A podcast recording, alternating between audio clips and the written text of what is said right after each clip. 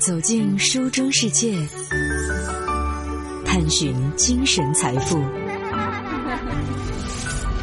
九五爱阅读，想象一个女性的登山者，想象一个攀登海拔八千米高峰的女性的登山者，你会想象她是什么样子的呢？她未婚，没有孩子。而且因为参与了太多的户外运动，皮肤看上去比较粗糙。他已经实现了财富自由，所以才能够投身到这个耗资不菲的活动当中。他留着脏辫，有花臂的纹身，还有一个朋克鼓手的男朋友。啊，放弃这样的刻板的印象吧。这个叫做罗静的女人。总而言之，不符合上面任何一条你的想象。在穿便装的时候，罗静是一个身高一米六几，说起话来细声细气的长发女性。一九七五年出生于湖南衡阳的她，会用“一方水土养一方人”来解释她良好的肤质。她的体型非常的匀称，看不出肌肉的线条。而且他怕冷，不登山的时候他会锻炼，跑步或是爬楼梯为主，但也不是你想象的那种魔鬼训练。这个女人是一个十七岁男孩的母亲，她的上一份全职是一个 IT 的从业者。每年的五月到九月是登山季，在这个时间段里，罗静是另一个人。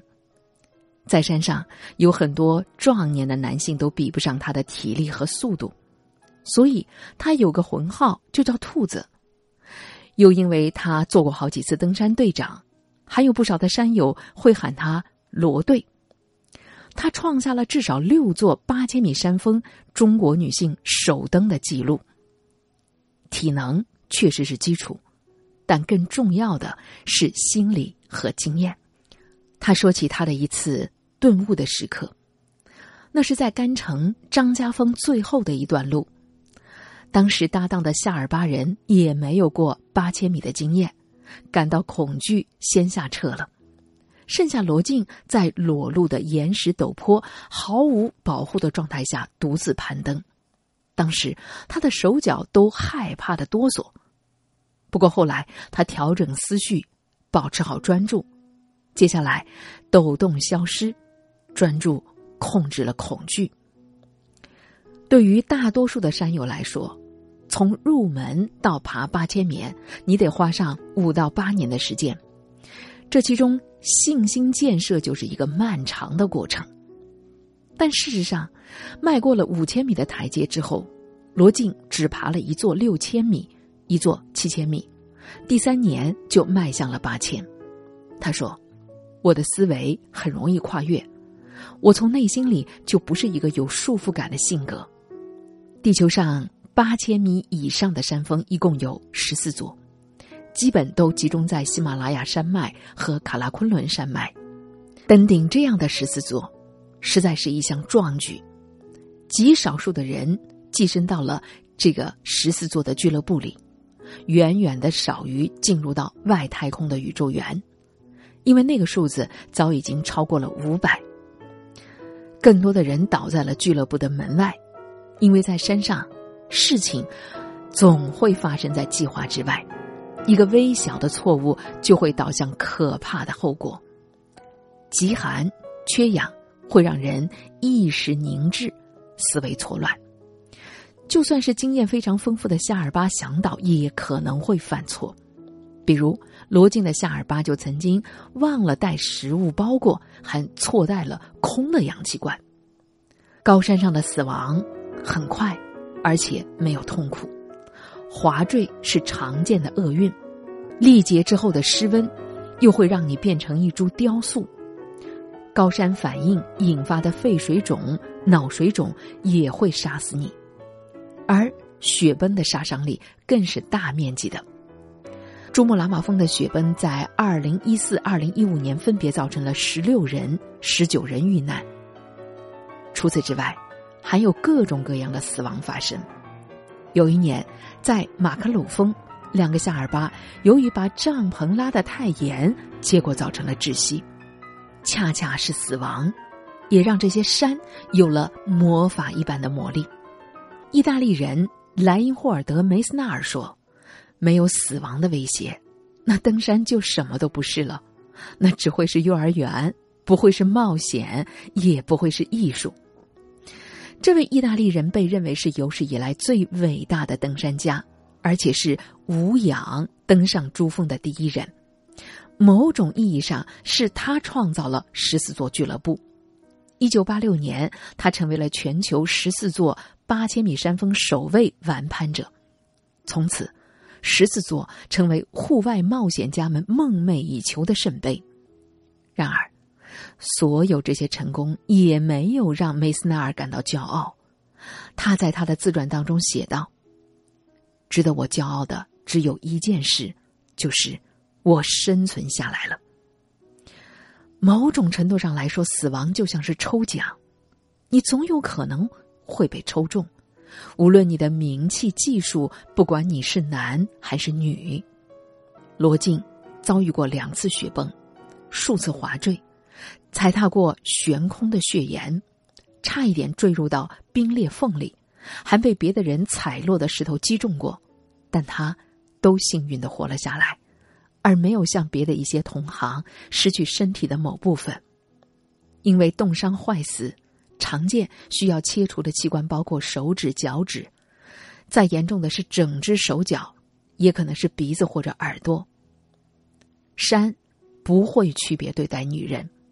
但女性的登山者确实比男性多了一些不便，比如换卫生巾就很麻烦，那玩意儿冻得像是冰块一样。你想要用湿的纸巾做清洁，拿出来立刻就会冻住，得揣在怀里给他捂化了。早年为了更好的状态，罗静会用妈富隆的药来推迟月经，但后来他不在乎了，这些事情已经影响不到他。还有上厕所的问题，夜里男女经常同挤在一个帐篷里睡。罗静有过教训，夜里穿着秋裤外出小解，转天就感冒了。后来他也允许自己在帐篷里解决，这主要是为了安全。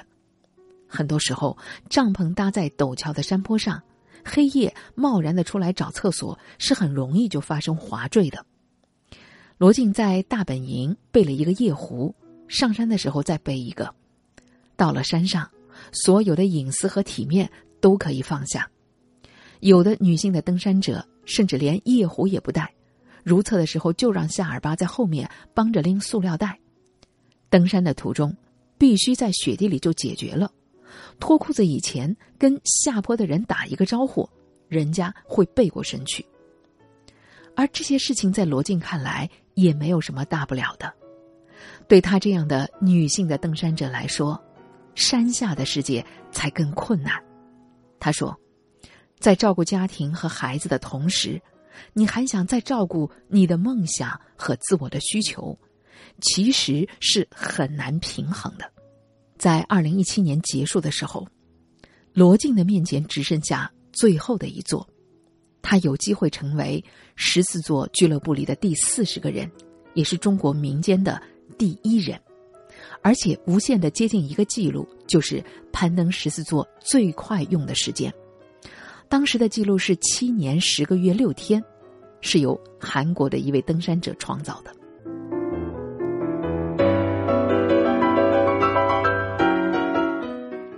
在遭遇真正的雪崩之前，罗静人生当中的雪崩，二零零六年就发生了，当时儿子才一岁。丈夫却突然的消失，留下的是夫妻名下共同的债务。催债的人找上门来，罗静像逃难一样四处辗转。她常常会哭，多次有想自我了结的念头。官司打了好几年，北京三环的房子被迫卖掉来还债，也只能搬到了五环。罗静说：“我总觉得，人生是有一个光亮在召唤着我的。”他不会让我绝望，尽管有的时候会有那个瞬间，但是仍然还有一个身影在那说：“明天一切都会好起来的。”也是这样一段黑暗的日子，改变了罗静对金钱的看法。他很早就成为一个户外的爱好者，甚至一度做过论坛的版主。在官司打完的那一刻，他想痛痛快快的干一点自己真正想干的事儿。这时候，登山成了那道光。其实，很多的山友有着相似的起点：山上没有朝九晚五的工作，没有雾霾、地铁、摩天大厦，没有家暴、情感欺骗和股市。经历失意和挫折，到山上是一种常见的选择。罗静的朋友程鑫也如此。二零一二年，距离程鑫上一次登山过去了十二年，程鑫又重新登山。作为一个职业经理人，当时的他卡在了生涯发展瓶颈期里，山下的问题也许依然要靠下山解决。但山上的世界提供了一种极简和开阔的感觉，这段感受是致瘾的毒品，但也是救命的药。很多人登八千米会从卓奥友峰开始，因为在中国境内想获得珠峰北坡的攀登许可，必须要曾经有过一次八千米以上攀登的经历，而卓尔友是公认商业化成熟，也是相对简单的那一座。珠峰往往成为他们选择的第二座，谁不想去登珠峰呢？珠峰太贵了，而罗晋资金有限，那就先选择那些少有人去的、名气靠后的山吧。所以，与绝大多数的人不同，罗晋走的注定是一条孤独的路，他很难找到共同进阶的固定的伙伴。罗晋在二零一一年迈向了第一座八千米的马纳斯鲁峰。这座山的花费大概在十万，罗晋把本来想买车的钱投到了里面。为了省下一千美元直升机的费用，他和夏尔巴徒步了八天抵达登山的大本营。用他的话来说，当时他不过是一个傀儡，一切都是别人说了算。夏尔巴让他提早用氧气，他就用了，冲顶成功，甚至内心还会有一点失败感。第一座八千米登完，罗晋就没有钱继续了，但他的登山帖在论坛上引起了轰动，一位朋友赞助了他五万，让他有了第二次机会。他参加的是一个尼泊尔探险公司组织的马卡鲁峰的攀登，他的队友是几个无氧攀登的伊朗人。在冲顶的过程当中，伊朗人先后放弃了，而罗晋和他的夏尔巴继续上行。一般攀登关门的时间是中午的十二点，冒险一点的人可能会把关门的时间延后到下午的两点。一旦到了这个节点，不管有没有登顶，都必须放弃医保安全，因为下撤才是更危险的路段。因为没有经验，也或许是求胜心切。罗晋和这个死线越行越远，登顶已经到了晚上的七点钟，可怕的黑夜要来了。雪上加霜的是，在下撤的路上，罗晋还出现了幻觉，耳边有鸟叫，好像还听到了伊朗的队友在喊他。所以在这样的状态下，他接连判断失误，一次因为大意没有系快挂，他在没有任何保护的情况下滑向深渊。另一次为了省力走捷径，结果踩进了冰裂缝里。但他幸运的活着回来了。滑坠发生了五六米，他发现腿缠在了路绳上，身子掉落冰裂缝的一半，背包卡住救住了他。作为第一个登上马卡鲁峰的中国女性，这件事情还登上了新闻头条。命运就是这么玄妙。结果要归结于她的记忆、勇气和某种精神力，或者还有好的运气，但起点却是一个错误的决策，而一条路就这样展开了。罗静得到了一些有偿的演讲邀请，这能够疏解一些他的经济困难。于是，一座座山继续攀登，钱如果不够，他就向合作的尼泊尔探险公司赊账。再通过之后带队登山抵消掉一些账目。在登前三座山的时候，他的装备精简，就连冲顶的包都是借的。一直到以首位华人女性的身份登顶有“杀人峰”之称的 K 二，他才有了首个户外品牌的赞助。这时候愿景也变得清晰起来，目标是爬完十四座。但是，也并不是非此不可，因为他不知道财力到底能支持他走到哪儿。有一次临时急需缴纳登山的报名费，他还一时拿不出来。后来还是一帮朋友给他把钱凑齐了。你看，故事的真相就是，这个未来十四座的候选人和富有没有任何的关联，而那些实现了财务自由的人，却未必能实现罗晋所实现的。他说：“我希望我的攀登是自由、没有约束的。”他也没有成为网红的任何打算。在他看来，火起来和实现社会价值有着微妙的界限。攀登珠峰是所有的爬山当中最昂贵的，起码需要四十万。这对罗静来说有很大的压力。罗静认真的考虑过，实在没钱，就把北京五环自住的房子也给卖了。罗静在生活方面节衣缩食，不舍得在健身房花钱。就在家里锻炼，在北京生活多年，一直没有车。他的朋友说，大家一起出去吃饭，罗晋每次都会盯着菜单看很久，肉菜点了又删。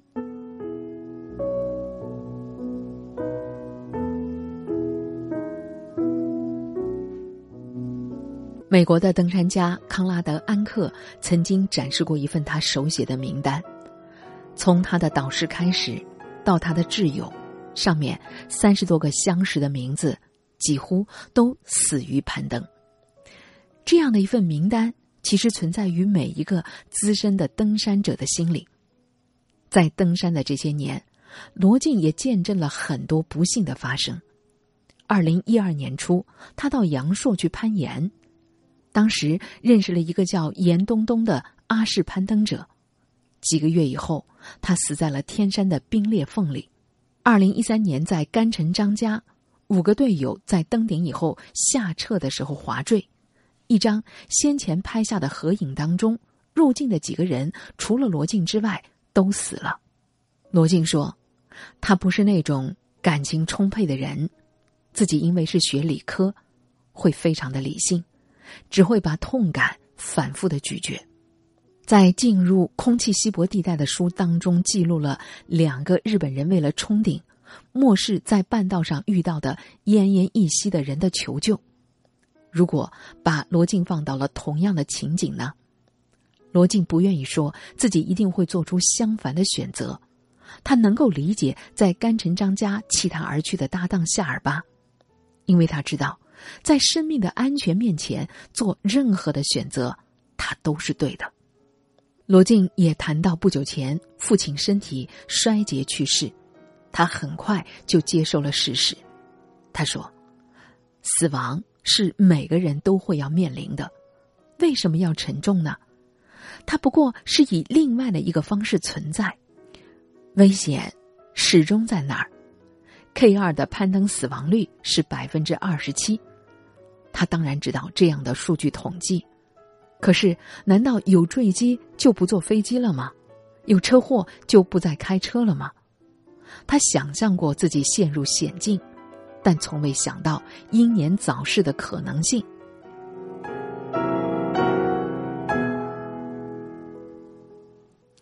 二零一七年，罗晋的儿子诺诺十二岁，初中刚读了半年，罗晋就把他送到了泰国清迈一所寄宿式的国际学校。刚开始，十二岁的儿子在宿舍里和他通话的时候哭，但过了一段时间也就适应了。在山里，他想起来会给儿子打个电话，但有些时候很长的时间不会打电话。